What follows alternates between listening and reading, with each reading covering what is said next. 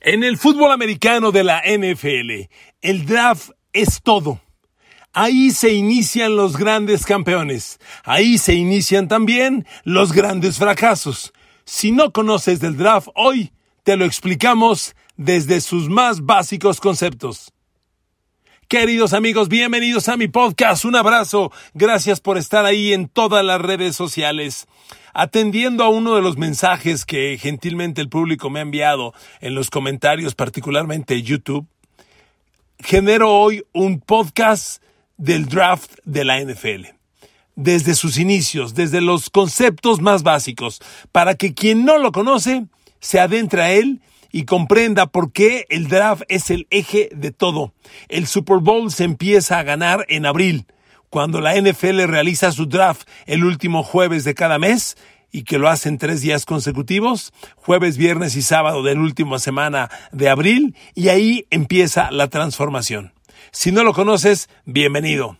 A ver amigos, me voy al detalle.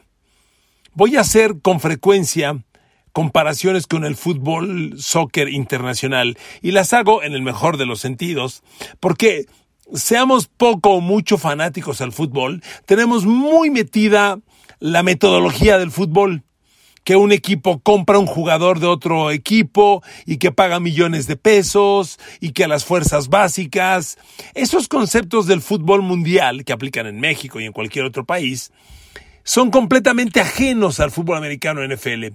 Hay gente que empieza a meterse al fútbol americano de la NFL y piensa que las operaciones de jugadores, los canjes, son como en el fútbol soccer, que lo compras y no es así.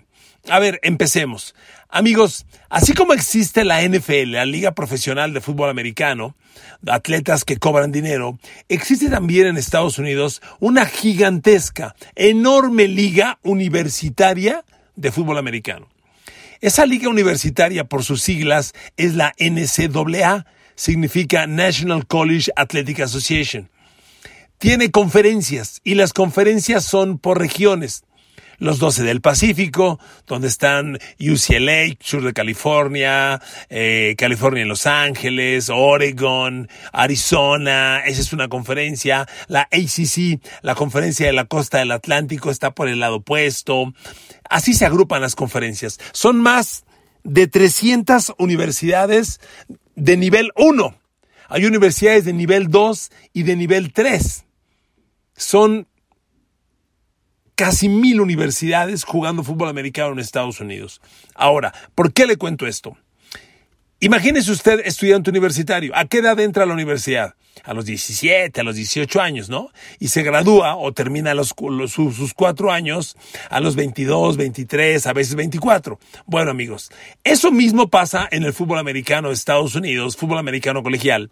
Y todos los estudiantes tienen derecho a jugar fútbol americano universitario esos cuatro años. Cuando terminan los cuatro años, que no pueden jugar más, tienen derecho a entrar a la NFL si es que su talento les alcanza para eso.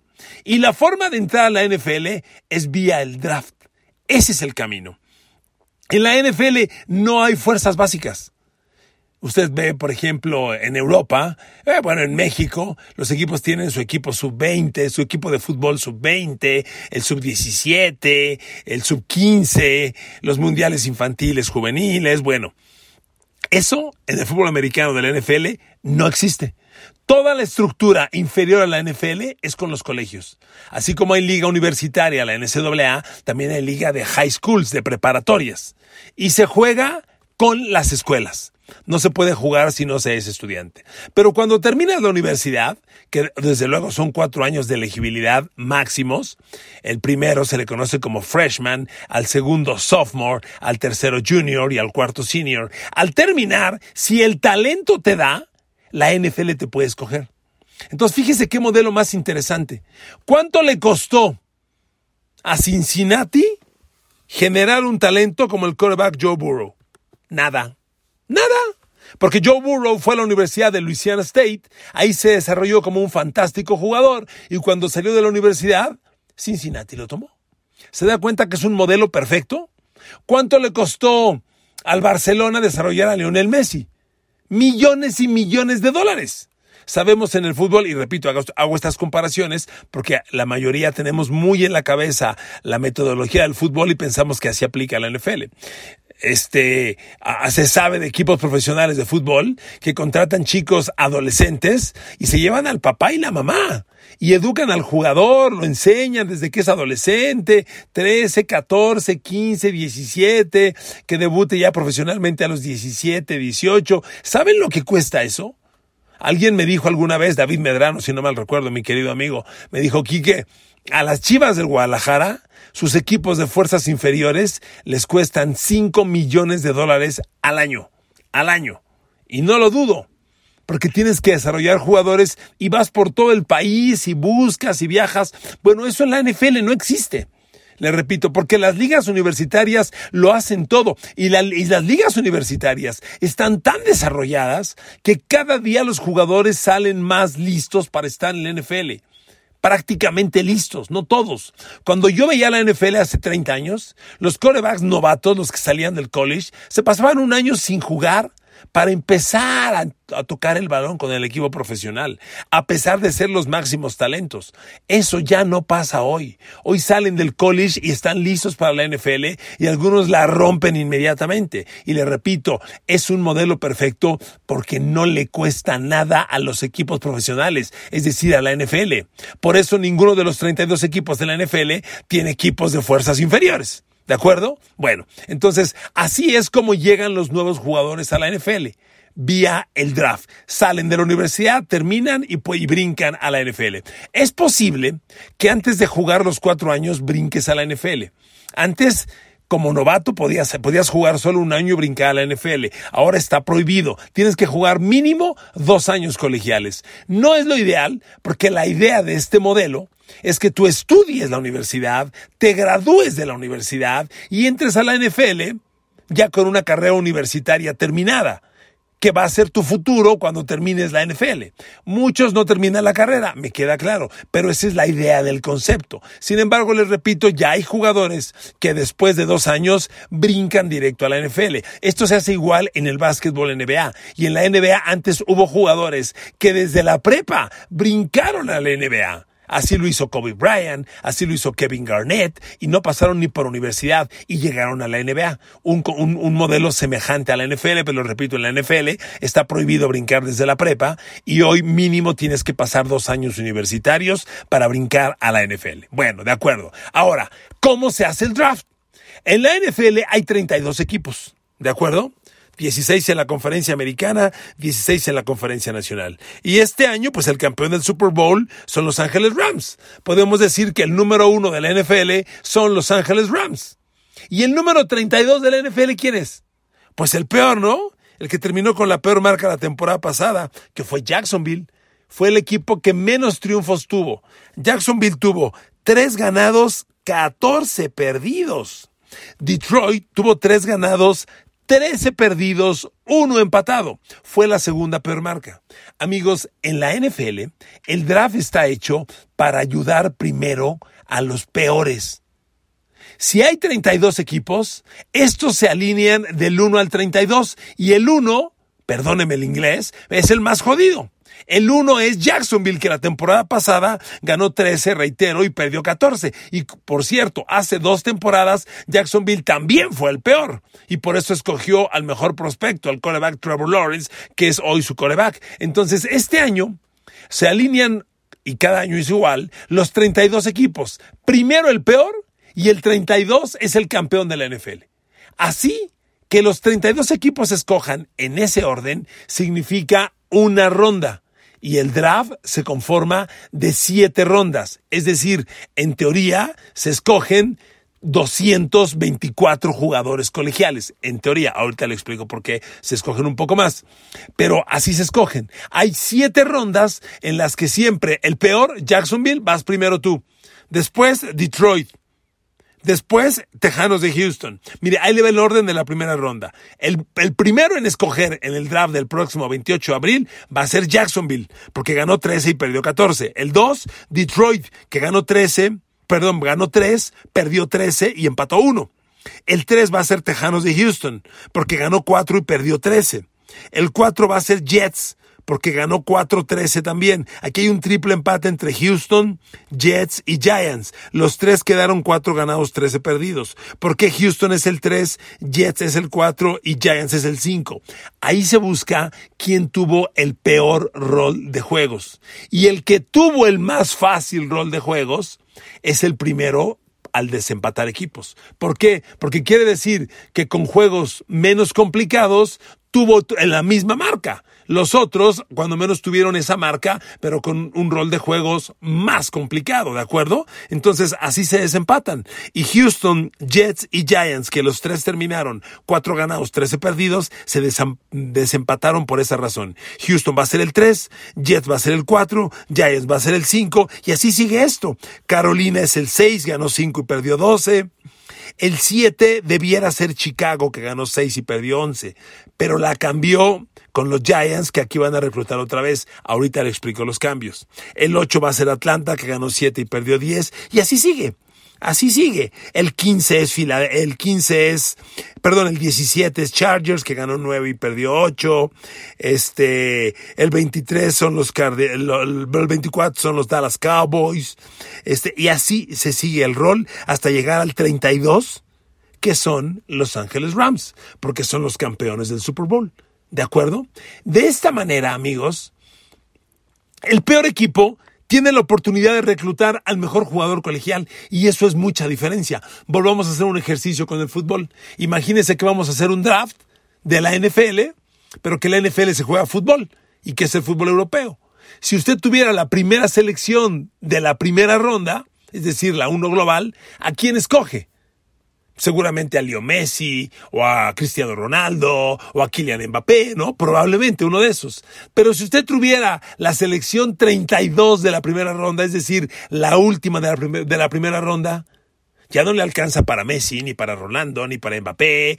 No sé, a lo mejor con la 32 anda agarrando al Chucky Lozano o, a Raúl, Raúl Jiménez, no lo sé. Pero se dan cuenta cómo ser el uno global y el 32 es distinto. Ahora, el talento colegial es enorme, enorme, pero sí hay una gran diferencia, sobre todo cuando hay grandes corebacks. El año pasado, Jacksonville escogió a Trevor Lawrence, y recuerden que el 2 fue Jets y escogió, escogió un coreback, a Zach Wilson, y el 3 fue San Francisco, y escogió un coreback, a Trey Lance. Y luego el siguiente coreback fue el 11 Chicago que escogió a Justin Fields. Y luego el siguiente fue el 15, los Pats que escogieron a Mac Jones. Así se van escogiendo. Y reclutar más alto te da la opción del mejor jugador. Pero entonces, cada equipo tiene una selección en primera ronda, porque ahí escogen los 32 equipos, hay segunda ronda, tercera, cuarta, son siete rondas las del draft. Los 32 equipos escogen siete veces siempre en el lugar que les toca. Los Rams van a escoger siete jugadores siempre en la posición 32. En la primera ronda, el 32 va a ser el Rams. En la segunda ronda, el 32, que vendrá siendo el 64 global, escoge Rams. En la tercera ronda, el 32, que va a venir siendo la 96 global, escoge Rams. Ellos, Los Ángeles Rams, al ser el campeón del Super Bowl, siempre va a escoger en la posición 32, en la última de cada una de las siete rondas porque es el campeón y en teoría es el mejor armado y no necesita tantos refuerzos. Y Jacksonville el más jodido siempre abre ronda. El primer jugador de todo el draft lo va a escoger Jacksonville. Cuando los 32 escojan, se acaba la primera ronda. Al iniciar la segunda ronda, va otra vez Jacksonville. Va a escoger primero, pero va a ser el jugador global número 33. ¿Estamos de acuerdo? Porque yo hubo 32 en la primera ronda. Así se hace el draft. De esta manera, amigos, se le da equidad a la liga, que eso es muy importante. Recuerden que equidad es darle a cada quien lo que le corresponde. No es repartir por partes iguales, lo que le corresponde. Y al más jodido le corresponde que le demos más. Y al más fuerte le corresponde que le demos menos. Con ese, con esa mentalidad funciona la NFL y así se procesa el draft. Fíjense qué gran diferencia. Si, nuevamente me voy al fútbol. Si el, si el fútbol europeo se regulara como el draft, Kylian Mbappé no saldría del PSG para irse al Real Madrid. Kylian Mbappé se debería ir al Leganés o, al Getafe, a esos equipos jodidos que nunca ganan nada y que siempre son malos. Por eso en Europa, en el fútbol, insistiendo con este ejemplo, y lo hago del mejor de los términos solo para darle una referencia a usted, se dan cuenta que en el fútbol europeo los malos siempre son malos. Y los buenos siempre son los mismos buenos. Siempre el Madrid anda bien, y el Barcelona anda bien, y el City, y el Múnich, y, ahora el PSG que tiene mucha lana, y se dan cuenta cómo el dinero es la clave. Aquí no se compran los jugadores, ahorita le explico eso. Pero aquí se refuerza primero a los más malos, y eso provoca, amigos, a ver, Cincinnati llegó al Super Bowl.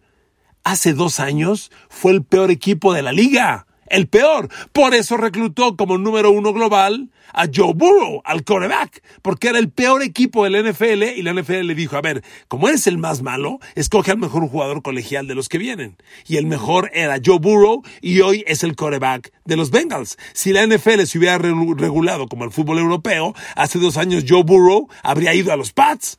Y hoy que no está Tom Brady, Joe Burrow estaría en los Pats, que es lo que pasa en Europa, ¿no?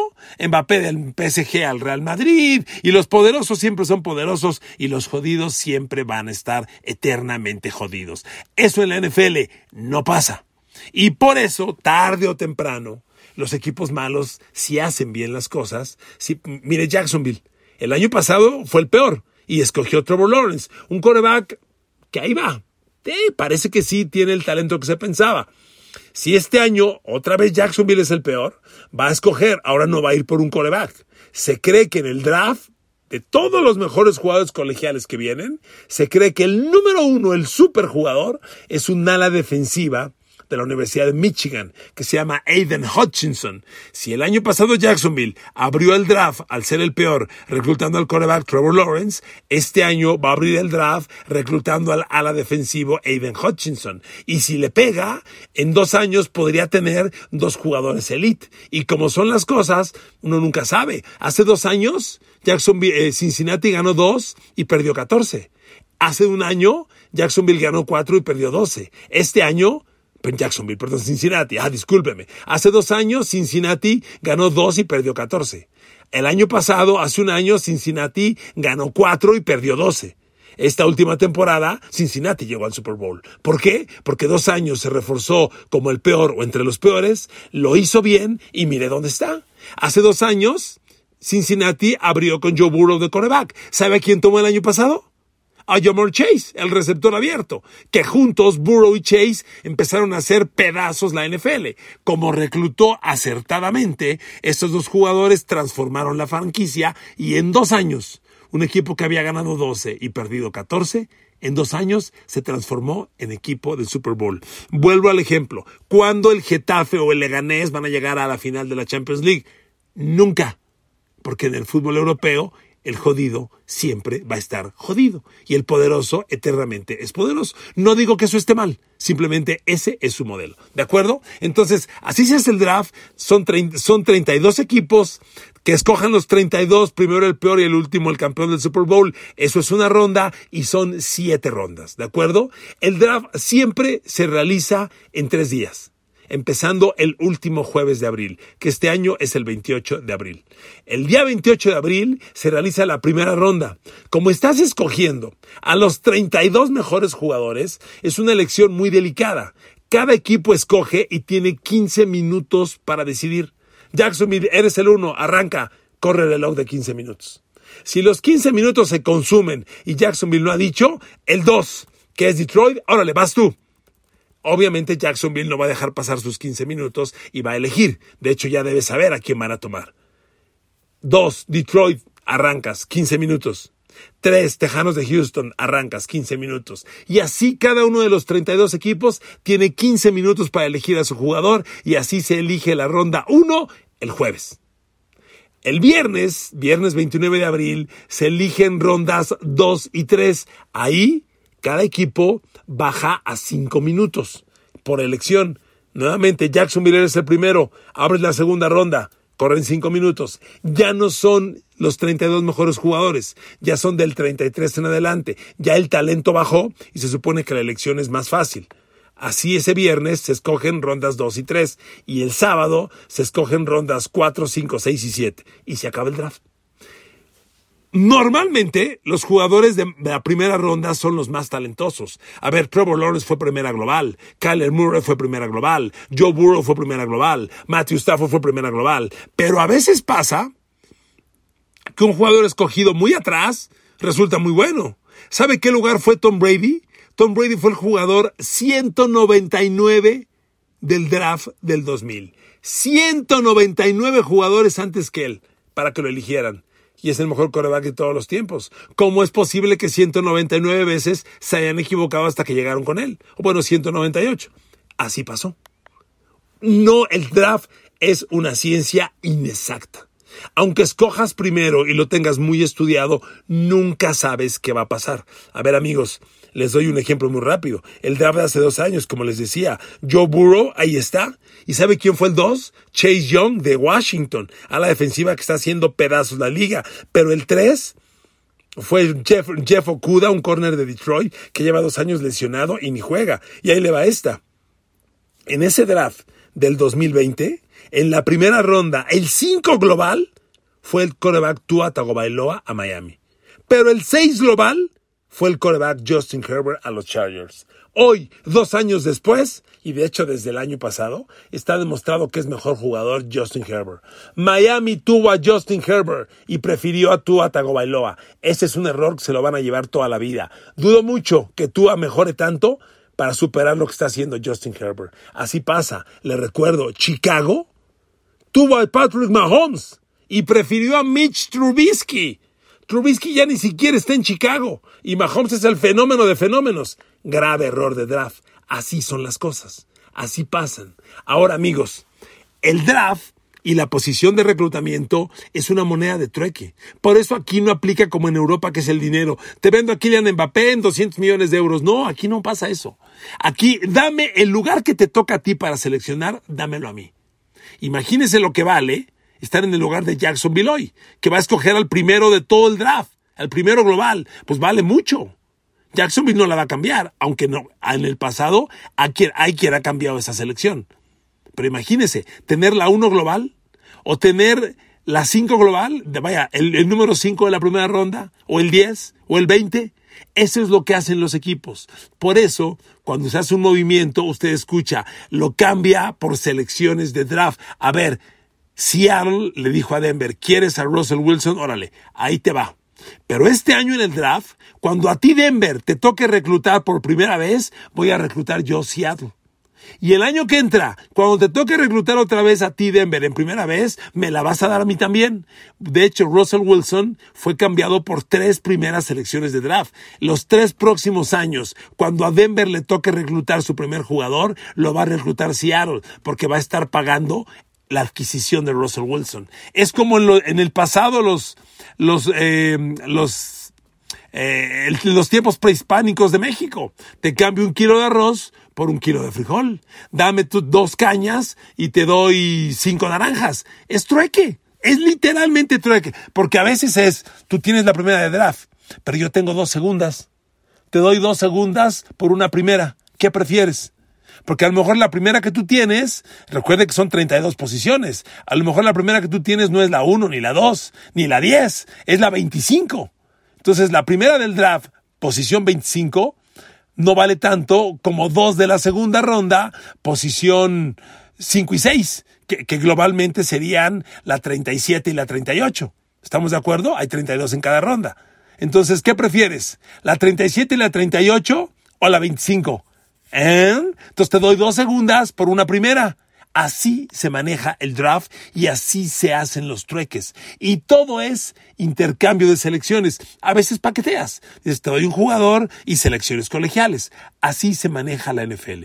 Y amigos, de esa manera hay mayor claridad. Por eso en Europa, aún ustedes oyen los escándalos, que Messi, que si hubo dinero debajo de la mesa, que si sobornaron al papá, pues porque todo es en dinero en efectivo. Acá no acaso en selecciones colegiales. Y el sueldo de cada jugador está, pues no le diría yo que preestablecido, pero casi establecido.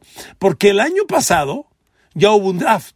Y este año, Cuando reclute Jacksonville al primero global, que le repito, seguramente será Aidan Hutchinson, a la defensiva de Michigan, ¿cuánto le va a pagar? Pues cuánto cobró el año pasado el primero global, que también lo tuvo Jacksonville. Ah, pues Trevor Lawrence cobró en 12 millones en cuatro años. Perfecto. Entonces, este año, el nuevo tendrá un incremento del 10% y va a cobrar 13 millones en cuatro años. ¿Por qué? Pues porque fue la misma posición del año pasado, simplemente aplicándole un pequeño factor de inflación o algo semejante. Y así no nos volvemos locos con la lana de que yo quiero más. No, vales lo que te tocó, lo que te toca por el lugar en el que fuiste seleccionado. Y amigos, con este modelo, los débiles tarde o temprano son poderosos tarde o temprano. El ejemplo de Cincinnati, ahí está. Cincinnati hace dos años fue el primero del draft, porque era el equipo más jodido. Y agarró a Joe Burrow. Y el año pasado fue el quinto de la primera ronda y agarró al receptor Jamar Chase. Y dos años después de Joe Burrow y un año después de Jamar Chase, con esos dos llegó al Super Bowl. Amigos, en este momento los 32 equipos de la NFL han hecho evaluaciones y están listos para reclutar a los mejores prospectos colegiales. El draft es fascinante. Yo lo sigo desde los noventas. Mi genio del draft es Mel Kiper Jr. Siempre compré su libro, un libro azul, azul marino, con un recuadro, un libro en blanco y negro, puro texto, casi sin fotos y en blanco y negro todo. Pero hubo un día que Mel Kiper lo contrató ESPN y le compró su empresa. Y ahora no puedes comprar el libro de Mel Kiper a menos que te suscribas a ESPN y pagues no sé cuántas cosas. Y ahí pues dejé de comprar el libro de Mel Kiper y ahora compro otros libros que ya hay varios. Antes solo era el de Mel Kiper Jr., nada más. Ahora hay varios. Yo tengo dos. Y con eso me guío pero imagínese los prospectos colegiales y nunca sabes cuándo te salga un talento. De ahí hay universidades chicas, universidades enanas que sacan jugadores excepcionales. Uno nunca sabe. A ver amigos, les voy a dar un, un dato para concluir este podcast. El mejor receptor de la NFL es Cooper Cup. Bueno, Cooper Cup llegó a la NFL de una universidad absolutamente desconocida, por no decir insignificante. Una universidad que yo jamás había oído que diera jugadores a la, NFL. La Universidad del Este de Washington, Eastern Washington. De ahí salió Cooper Cup. Tal vez el mejor receptor del momento en la NFL. Ahí fue la NFL por él, pero ojo, Cooper Cup que llegó a la NFL en el 2017, llegó en la tercera ronda. Eso quiere decir que hubo 32 de la primera ronda y 32 de la segunda ronda, 64 jugadores reclutados antes que él. Y hoy es el mejor receptor de la NFL o compite con Davante Adams para hacerlo. Imagínese, hay talento donde menos esperas y así de fascinante es el mundo del draft. Espero que les haya servido de algo. Este es el mundo del draft. Nos vemos el 28 de abril para platicarlo juntos. A partir de hoy empiezo mis podcasts relacionados al draft de la NFL. Abrazo y bendiciones a todos.